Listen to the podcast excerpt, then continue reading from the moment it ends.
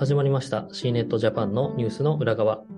この番組では CNET Japan に掲載された記事の中から1本をピックアップして、えー担当記者に裏話などを聞いていきます。本日は編集長の藤井と編集部の藤代の2人でお届けします。まず簡単に自己紹介をお願いします。はい、C ネット編集部の藤代です。よろしくお願いします。はい、お願いします。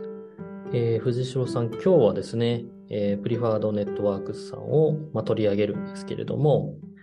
まあ、あの、プリファードさんといえば、はい、もうですね、えー未上場のこう、スタートアップとしては、評価額ランキング圧倒的、1位を、まあ、ずっとキープしている、まあ、3000億以上というのをですね、キープしている会社ですけれども、結構、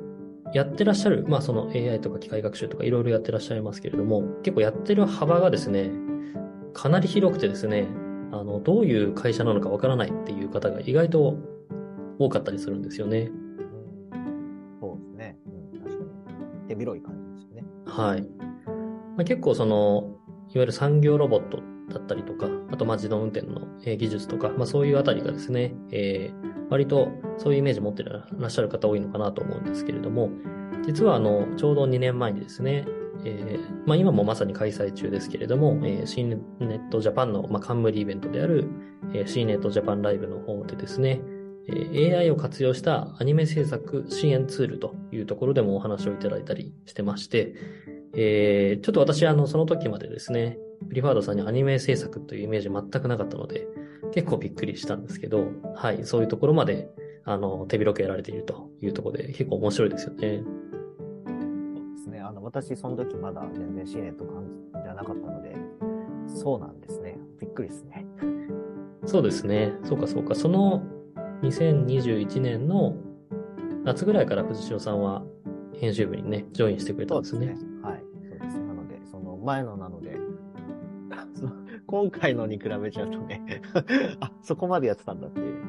あとそうですね。ねまさかね、その頃はね、今モデレーターをイベントで自分がやってるとは思わなかったと思いますけど、そうですね。それはそうです。はい。ちょうど今日ですね、あの収録している日も、あの、藤代さんがモデレーターをやってくれたという日で、あの、なのでそのままこう休む暇なくですね、えーニュースの裏側にも出てもらっているというような、えー運営の裏側みたいなところも今ありますね。はい。前、あの、某副編集長が言ってましたけど、自分が何なのか分かんなくなってきますよね。何屋さんなのかわかんなくなると。ライターなのか編集者なのか、はたまた他の何かなのかって。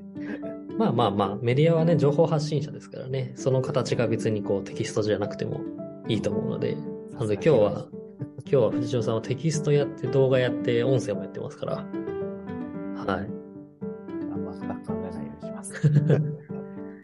はい。えーそんなところでですね、えーまあ本当に幅広く手掛けて、えーいらっしゃるプリファードさんですけれども、今回はあの、まあ新しい、えープロダクトについてのですね、記者会見が先日ありまして、えーそちらに、えー参加していただいたというところで、まずこちらの詳細教えていただけますか？えープリファードネットワークスさんの子会社にあたるプリファードロボティクスさんがですね、えー人の指示で、えー家具の自動運転を行う家庭用自立移動型ロボットカチャカと、えーまあそれを、それカチャカで動かす専用の家具カチャカファニチャーの大事な商品としてカチャカ、カチャカシェルフを開発したという発表をこの間しまして、えー説明会および、えーまあ、お披露目会みたいなのやったんですけど、そちらを2月の1日、えー情報発信させていただいています。これカチャカっていう名前気になりますよね。カチャットとかじゃないですかね。ちょっとそこ聞かなかったですけど。なるほどね。あ、特に言ってなかったですかね。そうですね。そこも質問にはもう上がってなかったかな。うんなるほど、なるほど。これはその実際に、えっ、と、移動に合わせてなので、な、なんだろうな。あの、アレクサというか、あの、音声、音声で指示するものプラス家具が組み合わさったもの。ルンバっぽい感じの見た目ではありますけど。笑っちゃったけど、あの、まさしくですね、あの、はい。記者会見で、あの周りの人たちはですね、あれこれ、ルンバ？ルンバ？みたいな。のを結構いろんな人が言ってたんですけど、まあ、はい。イメージしやすいものは、本当ルンバみたいに動いてるものが、あの、専用家具をガッチャンコして、で、くっつけて、それを家具と一緒、家具とルンバが一緒に動いてくれるみたいな感じで。なるほど。面白い。なんか見てるとこう本棚みたいなそうです棚,、ね。棚がくっついていて、それごと移動してくるってことなんですよね。そうです。なので、このカチャカ本体が、あのその棚を持ってきてくれるっていうイメージですね。ああ、で、それが棚は、まあ、あの、人によって、本当あの、本棚にする人もいるし、あの、仕事用具入れる人もいるし、あの、食器置く人もいるし、みたいな形ですかね。なるほど。本好きというか、まあ私漫画好きなので、ねえ、ちょっとあの、漫画持ってきてって言って来てくれたら、かなり最高だなと思いますね。いや、でも藤井さんの量の漫画は入らないんじゃないかな。いやいや、ちょっとあの、今読んでる推しの漫画だけとかをね、ちょっと入れてピックアップしといて。そうですね。なので、まあ、ただ、あの、まあ、見ていただくと分かると、そこまで大きいものではないので、まあ、一番説明されてしっくりきた使い方が、まあ、いつもの、まあ、特にリモートワークとか増えてる中で、いつものデスクのあの仕事用のものとか、えーまあ、ちょっと遊び用のものとか分けておいて、仕事するときに、あの、カチャカに持ってきてもらうとか、そういった使い分けが一番スムーズで、そうするとこう自分のいつものスペースをあの仕事用にも、なんていうか言い方悪い、言い方違うけど、着せ替えもできるし、仕事用に着せ替えしたり、プライベート用に着せ替えしたりとか、そういったものができるというのが、すごい私の中ではしっくりきましたね。なるほど。あとは、えーまあ、向こうが一番最初におっしゃっていたのは、あのー食器を運んでくれるとかですね。やっぱり、まだ少し、あのお願いしてから、その実際に運んでくれるまで、まあ、そこまで速度も速くはないし、反応もちょっと時間かかるんですけど、まあ、普通に食器を持っていく程度だったら、えーあんまりみんなその、気にならないというか、じーっと見てると、こいついつ持ってってくれるんだろうなって思っちゃいますけど、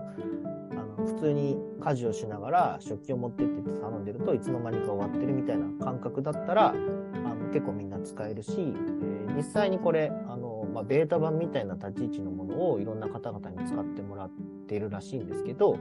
まあ、皆さんそういったところであまり気にならずえー快適に使っていただいているということでしたね。なるほどね。この動く家具っていうコンセプトがいいですね。あ、そうなんですよ。そう、そ、そこは、まあ家具が動くとね、あの、コメントにもちょっと使いましたけど、そうですね、えープロダクトデザイナーの鈴木氏も、あの、家具が動くと、まあ、本当に今までの、えー常識を覆すというか、えー考え方が変わるので、まあ、あの、もしかしたら、あの、すごい一歩に、えー小さな一歩かもしれないけど、えーまあこ、ここからすごいものになるかもしれないみたいな胸の発言をしてましたね。うーん。まあ人によってね、そこに乗せてこう運びたいものって結構家だと違ってくると思うので、なんか人によってはね、こう、そこに服、服とかパジャマとか乗せてね、あの、持ってきてっていう人もいるかもしれないですしね。もう、あの私なんかもう怠惰なので、はい。本当一人暮らしなので、帰ってきて、もうそのまま、ね、ベッドになだれ込むとかもたまにあるんですけど、はい。まあ、こう、必要最低限なものだけちょっとあそこに、こっちに置いて、ね、もうあの、引き取らせて、で、寝るときに必要なものを代わりに持ってきてもらうとかが、まあ、できると、確かに、便利かなとかちょっと思いましたね。うんうん。ちょっと今日はどうしても飲みすぎてお風呂入れないから、歯磨きと下着だけ持ってきてみたいな感じで。歯磨きはししに行かなきゃいけないじゃないですか。あ、いや、もうそこになんかわかんないですけど、こう、もう、まあ、ホビーみたいなやつにお水も入れておいて、なるほどね。はいまあそう。まあ、あらかじめそういう意味だとまだちょっと準備が必要だし、まあ、家具というよりは、ちっちゃい棚というか、小道具持ってきてくれるみたいなイメージではあるんですけど、うんまあでも、見ようによってはちょっと私が感じたのは、本当ドラえもんの第一歩だな、みたいな感覚が受けたので、おーなるほちょっとね、さっきの、さっきの AI でアニメみたいな話してましたけど、ちょっど。とそっちの方で、うん。もしかしたらこう、未来という意味では、あの、すごい一歩なのかもしれないですね。うーん。これ実際に、まあ、あの、動画も記事の中に入れていただいてますけど、その、現地で見た感想ってどうですか？いや、感想は、えーちょっと動画に入っちゃってるんですけど、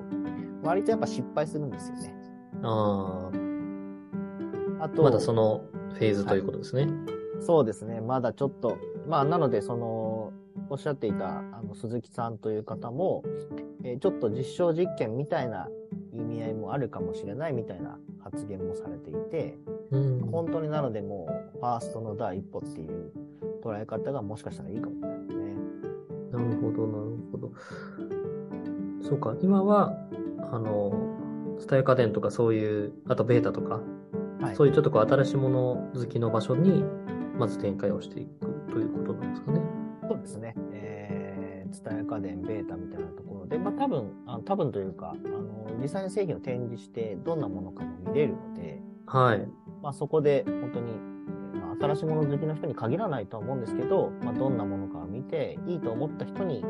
えー届けたいというものと、あとまだ商品自体はまだ展開してなくて、うんうん予約を始めたというだけなんですね。あこれの5月発売なんですね。あ、そうです。5月に実際発売する予定で、で、あのカチャカのその、まあ、あの、わかりやすいので言っちゃいますけど、まあ、そのルンバみたいな本体と、カチャカが動かしてくれるカチャカファニチャーせ専用のものと、あとカチャカサブスクリプションというですね、まあ、要はこの、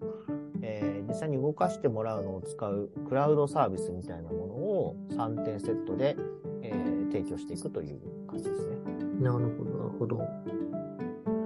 ああ、サイトを見ると、なるほど、サブスクモデルでっていうやり方もあるし、あ、分割か、分割で、えー